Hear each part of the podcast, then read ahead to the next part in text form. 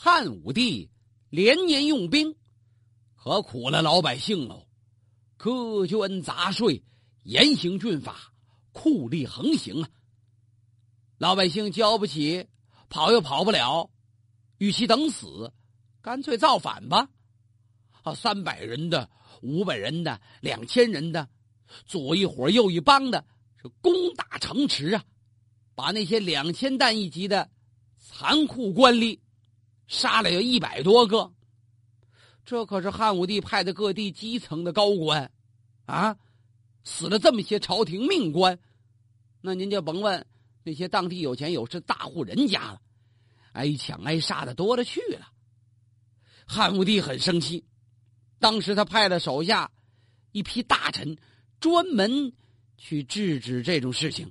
这些大臣因为都穿着绣花的衣服。呃，拿着结账发兵去围剿，到那儿比当地的那些原有的酷吏们还残酷，所以老百姓给这种穿着绣花衣服的大臣起了一个好听的名字，叫绣衣使者。您别看这名字好听，他可比原先的那些酷吏还狠毒啊！绣衣使者一到，带来的人马很多，那国家精锐部队。杀人杀的可就更凶喽，一个郡里，一杀就是上万呢。呃，取其名曰叫剿匪，你看剿了好几年，不光没把土匪剿尽喽，越杀越多，甚至越杀越不好杀，找不着他们了。汉武帝又想了一条新法律，叫臣命法，臣命就没命啊，凡是两千担以下的地方官员。不能够顺利的剿灭这些闹事者的话，那就都有死罪。这老百姓杀了一批两千担的官员，汉武帝的命令一下达，有些人不能胜利完成皇帝给分的工作，也丢了脑袋。这样一来，官员们死的更多了。在这帮绣衣使者中，最刻毒、最坏的、最没血性的。就是那大胖子江冲，江冲啊，朝里人很多人都怕他。他最早是赵国人，原先呢是赵王的门客，因为他得罪了赵太子，在赵国混不下去了，就逃到长安。到这后反咬一口，说这赵太子怎么怎么坏，怎么怎么不好。他到这儿散布赵国的谣言，可是汉武帝。跟大伙的见解不一样，这汉武帝一看这江冲，个又高，块儿又大，挖个眼儿，能言善讲，就觉得这江冲有魄力，办事精明，用用他吧，就把他留在身边了，还挺重用的。江冲有一个特点，你别看他长得胖，呃，他可行动很利索，尤其是拍马屁的活儿。甭管什么时候，只要他看见了，就蹦着高的往前闯。这大胖子的马屁功夫练的是数一数二。没多少天，他当上绣衣使者了。这绣衣使者权力大呀，有军权，是皇帝亲命。那到哪去，各地能少了贿赂他吗？江冲就等这个呢。汉武帝特意派他去督察皇亲国戚、文武大臣。呵，这江冲简直……比那御史的谱还高呢，就在皇亲贵戚跟大臣们当中，他进行一番详细的检查，他把贵戚子弟的毛病都找着了，吓唬他们，吓唬他们啊！你们要不改正，你们要不让我看见你们改正，我就都惩罚你们去打匈奴，你们到北边去吧，要不然，要不然你们就让我看见点嘛，明着要啊！那贵族子弟那毛病多了，吃喝嫖赌，要被他抓着短儿都麻烦。这帮人甘愿拿钱来赎罪。汉武帝正需要军费呢，最近那加捐加税不是加的老百姓都造反了吗？只要是能有钱，这仗就能打，所以也没过多的去问。江冲告诉他，这是那些皇亲贵戚的赎罪费，陛下，您看能不能拿呀？汉武帝连忙照准呐，而且说这江冲忠正可靠，铁面无私，眼睁睁，这是皇亲的钱呐。这这江冲罚款都比别人高明。有一次，江冲跟着汉武帝上甘泉宫，路上瞧见了太子刘据的手下人坐着车马过来，这是太子手下，他照样上前停，就把这车马扣下了。按当时的规矩，皇上出来的时候，除了随从的人之外，道上不准有别人在走动。如果有车马走这道，那就得把车马没收喽。太子一听这消息，赶忙派人去向江冲求情啊，车马可以没收，不过请您得原谅，不能让皇上知道，免得说我管手下呃管的不严。江冲可不答应，特意上个表彰，指责太子的不对。江冲怎么这么大胆啊？那太子派那人空手来的。现在有皇帝撑腰，他还真没把这刘据放在眼里。汉武帝看了这奏章，还表扬了一番江冲。做大臣的就应该像江爱卿这样，给他升了官职了。嚯，这家伙更威风了。那位说这江冲这么聪明，没想到将来刘据要继位，就没他好果子吃吗？江冲早就想明白了，心想：你刘据未准能当了皇帝，为什么？现在汉武帝又爱上了一个新美人儿，这个美人儿爱攥着拳头，汉武帝给她起了一个外号，叫钩弋夫人，也叫她全夫人。就在汉武帝六十四岁的时候，这位全夫人给他生了一个儿子，叫福陵，就是那位聪明异常的刘福陵。这个孩子几乎得了汉武帝晚年所有的宠爱。那对其他的儿子，远不如这刘福陵。汉武帝就认为这个儿子了不得。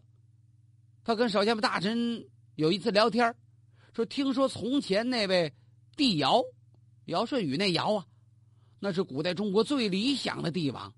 说帝尧是十四个月生的，现在我这儿子我一算，也怀了十四个月，可见得钩弋夫人比得上帝尧的母亲了。”就这么着，他把钩弋夫人住的那个钩弋宫，把那大门给换了个名字，叫尧母门。那些专门瞅着皇帝心思做事的人，多乖巧啊！他们一看姚母门，那就知道今天有姚母，明天他的儿子就是尧帝呀。迟早这太子刘据得废去。江冲很早的就感觉到了汉武帝的心思，所以。敢于跟太子作对，江冲不但跟太子作对，还有一些大臣也跟太子合不到一块儿去，就都向他这儿靠拢。那些同汉武帝一样主张加重刑罚、连年用兵的大臣们，他们跟这江冲混的不错。而太子呢，是汉武帝头一个儿子。太子是谁生的？他的母亲就是那位卫子夫。当年卫子夫那可是汉武帝最宠爱的美人呐，后来也封为皇后了。汉武帝因为卫子夫的关系，很宠爱刘据。感到太子长大了，心眼好，性情温和，做事谨慎，跟汉武帝那种大刀阔斧的风格不一样。再说魏皇后，好像也不像先前那么年轻漂亮了。汉武帝就觉得这儿子怎么不像自己呀？这脾气秉性跟自己不一样，魏皇后脸上也全是褶哎，她叹了口气，就不太喜爱太子了。再加上汉武帝宠爱的这几位夫人都生儿子了，哪个皇子不能做太子啊？所以魏皇后越来越不受宠。汉武帝瞧出来了，他怕魏皇后的兄弟大将军卫青不乐意，所以特意还找卫青说过。汉朝的内政啊，还是潦潦草草的才有个头绪，四面的部族又不断的向中原侵犯，朕要是不改变，后世就难有规范呐。我要不出兵，天下总不能安定。要想规范天下，要想出兵征伐边境，我就不能不费人力物力。如果我的后代像我这么干的话，那就会像秦朝一样，马上灭亡。太子为人稳重，好静不好动，一定能安抚天下。这是用不着我多说的。我现在要找一个能够提倡文教的君主，哪还有比太子更合适的呢？你替我好好安慰他们吧。实际，汉武帝这话是让卫青给卫子夫他们娘俩带话呢，让这舅舅告诉外甥，将来天下是你的。卫青信以为真，磕头谢恩。可是这刘据毕竟跟父亲政见不合，爷儿两个身边的大臣也就分成两派。汉武帝那边多是酷吏啊，加重刑罚；太子这边呢，物以类聚，他为人厚道，好些大臣就提倡文治。有一天，太子去拜见皇后，老大半天才出来。那个大胖子江冲跟太子对着干的这位，早留下心腹了。他的心腹黄门官叫苏文，黄门官就是宫门的内侍啊。专盯着呢，谁进去了？太子这家伙叽溜一下子就跑到汉武帝跟前来，贼头贼脑说：“太子一天到晚在后宫调戏宫女。”汉武帝没说什么。没过几天，派人给太子送了好几名宫女。后来太子才知道，这是苏文在汉武帝面前造谣。苏文跟他的手下老给他说坏话，皇后也知道了。他告诉太子：“你去找你的父皇辨别一番吧。”刘据摇摇头：“用不着。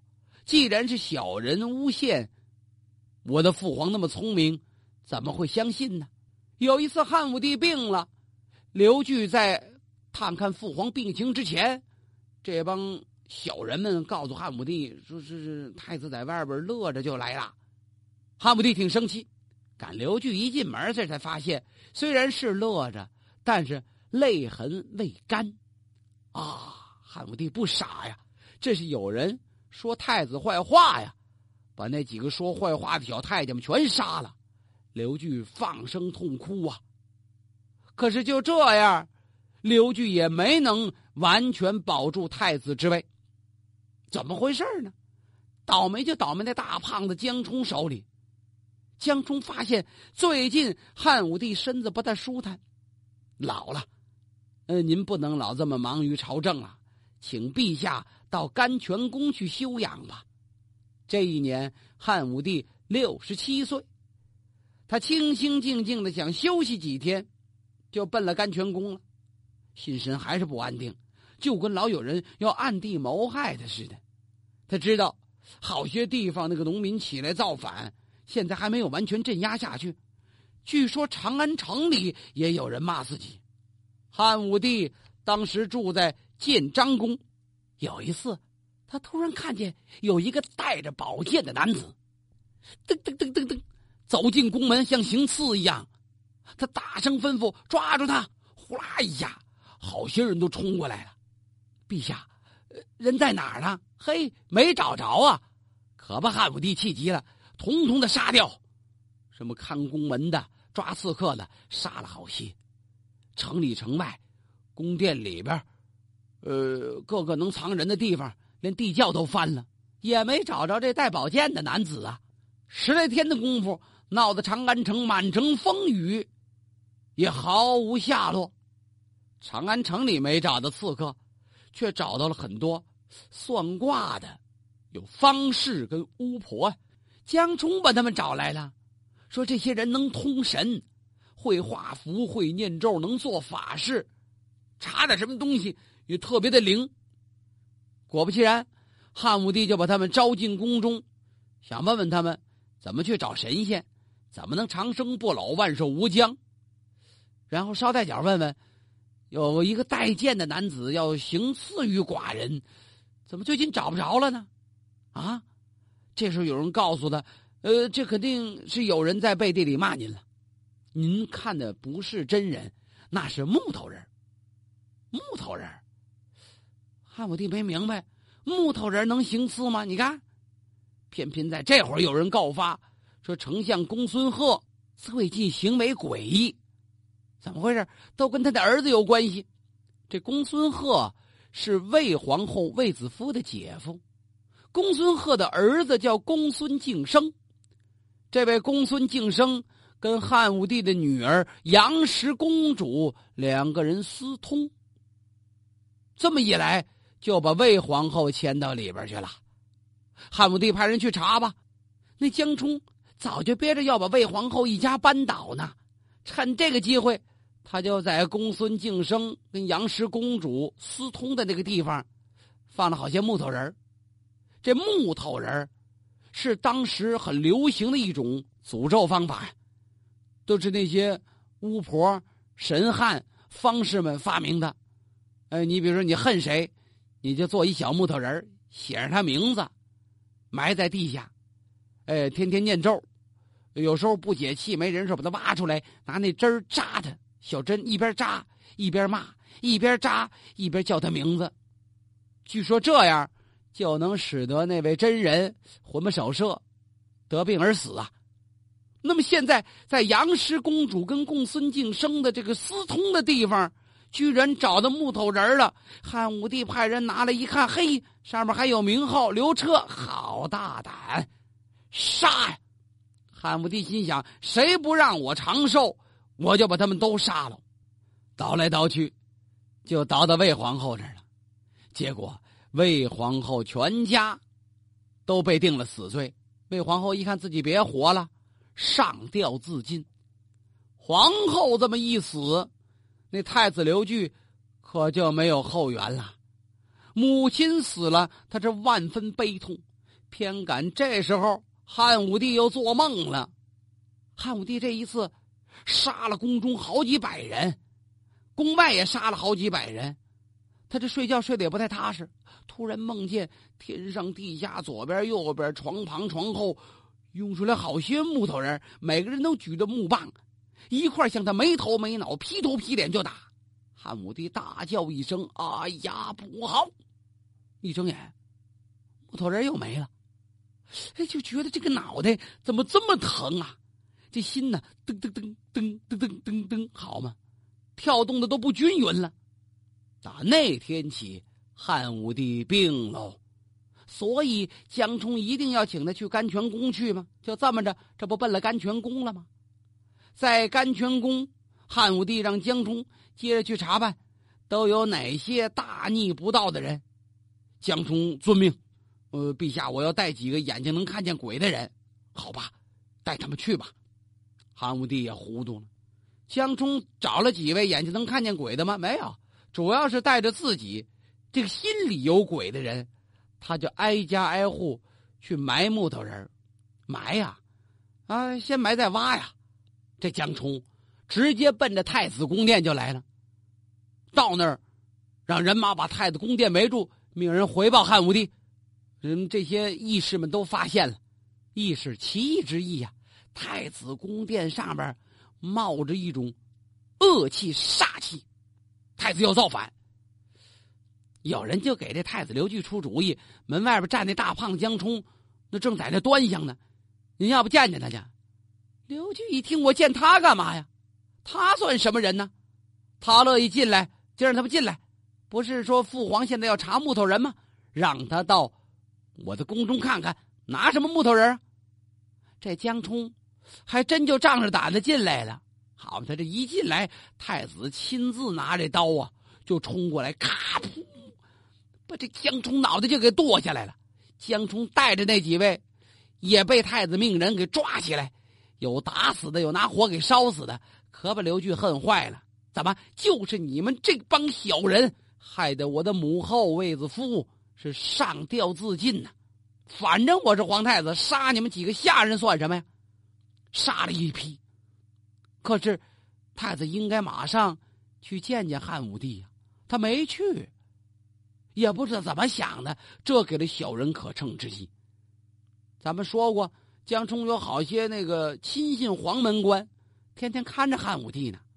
苏文呐，张干呐，他们赶忙跑到甘泉宫，向汉武帝报告说太子杀了钦差，要造反。起先汉武帝不信，后来让他们去叫，你叫太子来看看吧。这二位谁也没通知，回来告诉太子说什么也不来。汉武帝可冒了火了。他吩咐手下人赶忙派兵捉住太子，我就有重赏。啊，回来，不论是活的还是死的，只要是拿着太子寡人重重封赏，快去快去！好嘛，生死都不顾了。兵马包围了太子的宫殿，太子也没想到，我杀了一个江冲，难道父皇要要我的命吗？有人劝他太子，该造反了，你不反，抓着也是一死，倒不如打退这些恶人。你面见父皇，你再可以陈述冤情啊。太子一想也对，那就带着人马杀吧。好一场误会呀！太子也是乱中出错呀，不应该带兵从正门冲出去啊！你哪怕杀开一条血路逃跑呢？你怎么能去围攻甘泉宫、围攻建章宫？你父亲在那儿呢。当然，刘据想的是我要面见父皇，当面陈情。可是不知真相的人报告给汉武帝的是太子杀红了眼，要逼宫呢。汉武帝马上派人加重兵马，一定要杀了刘据啊！刘据抵抗不过汉武帝派来的军队，最后他是逃出了长安，逃哪儿去了？逃到了湖县一个老百姓的家里。人家主人很穷，卖草鞋过日子。可，一看这位是当朝太子，带着两个儿子，那就是皇太孙呐！啊，那那得管着呀。